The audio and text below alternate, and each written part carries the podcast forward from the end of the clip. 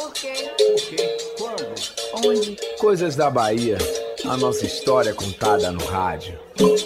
Foi legal para Luiz Catarino Gordilho, que foi rico empresário, foi diretor do Banho de Tenha no tempo que negro não entrava e um dos mentores do Vitória Esporte Clube, além de incentivador do tênis na Bahia, a querela envolvendo a troca do nome da Rua da Flórida na Graça por seu nome. Eu achei até interessante. Mas tem a questão sobre nome de logradores em Salvador, sem falar na eterna polêmica. Era o Porto de Salvador ou Luiz Eduardo Magalhães? Eu lembro de um candidato a vereador que foi colega meu no tarde, lá no início dos anos 1970, que chegava nos bairros para discursar e dizia que ia mudar o nome que ele considerava estranho porque não agradava. Foi no pau miúdo e disse que faria a mudança quando o vereador e perguntou ao senhor qual nome que ele gostaria fosse criado, só para citar um exemplo. E o idoso na bucha disse que era trocar para pau graúda, ficou a pilheira. Alguém sugeriu mudar o nome da antiga Avenida Dendezeiro, perto do Bonfim, para a Avenida Irmanduce, embora já exista uma em Narandiba.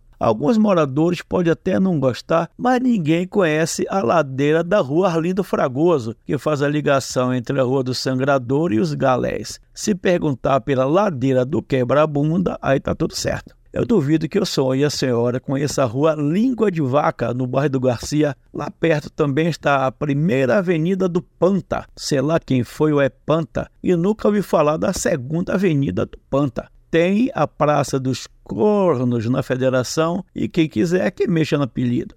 Em Santa Amaro da Purificação, talvez a rua mais conhecida seja da Fofoca. E você sabe o porquê. E você sabia que o Beco da Ribeira não fica lá na Ribeira? Fica entre a Carlos Gomes e a Avenida 7. E na Ribeira tem o Beco do Sagui Safado. Nem sempre adianta botar nome nas ruas e avenidas, porque o povo só chama como quer e gosta. Quem é que diz Avenida Viana Filho é paralela? E Mário Leal Ferreira é a velha Bonocô. Só quem chama pelo nome é repórter de rádio para falar do trânsito. Interessante é que queriam botar o nome de um falecido político na Rua da Bosta, em Ilhéus, mas a família agradeceu e rejeitou. Sou Jolivaldo Freitas, escritor jornalista para a Rádio Metrópole.